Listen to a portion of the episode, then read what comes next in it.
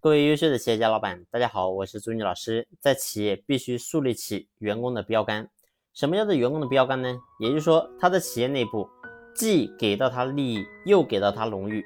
这个人呢，他的收入非常高，他有成就，有荣誉。那这个时候呢，你会发现，当企业里面有员工活成了老板的样子，你会发现呢，下面的员工他才能真正的心动。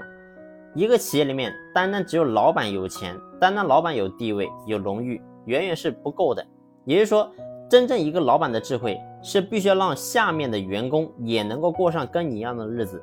当下面不需要说每个员工能够达到你的样子，只需要有一部分人能够真正达到你的样子，你会发现呢，这个企业就完全被盘活了。为什么呢？新来的员工他看到企业有榜样、有标杆，那么呢，他也会想方设法，我也要成为这批人。所以呢，在企业作为老板，必须要懂得去打造标杆。那么达到标杆到底该怎么打造呢？很简单，就是必须要先去选择你身边你认为最靠谱、能力最好的这一两个人，然后呢，先想方设法让他们的收入、让他们的整个荣誉能够得到充分的满足。也就是说，第一批靠近你的人，你只能让他成，你不能让他败。你比如说有一个主管。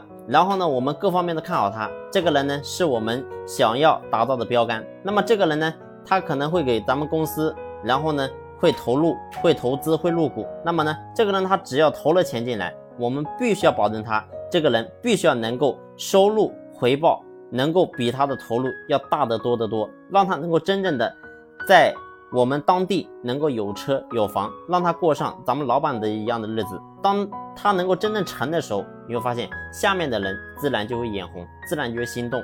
而这个时候呢，你会发现整个企业员工的动力问题就彻底被解决了，不需要再咱们老板怎么样去督促员工，因为员工知道我只要能够做到跟这个标杆一样的能力跟结果，那么呢，我自然我也可以成为这样的人。所以呢，你会发现整个企业就会有一个风向标。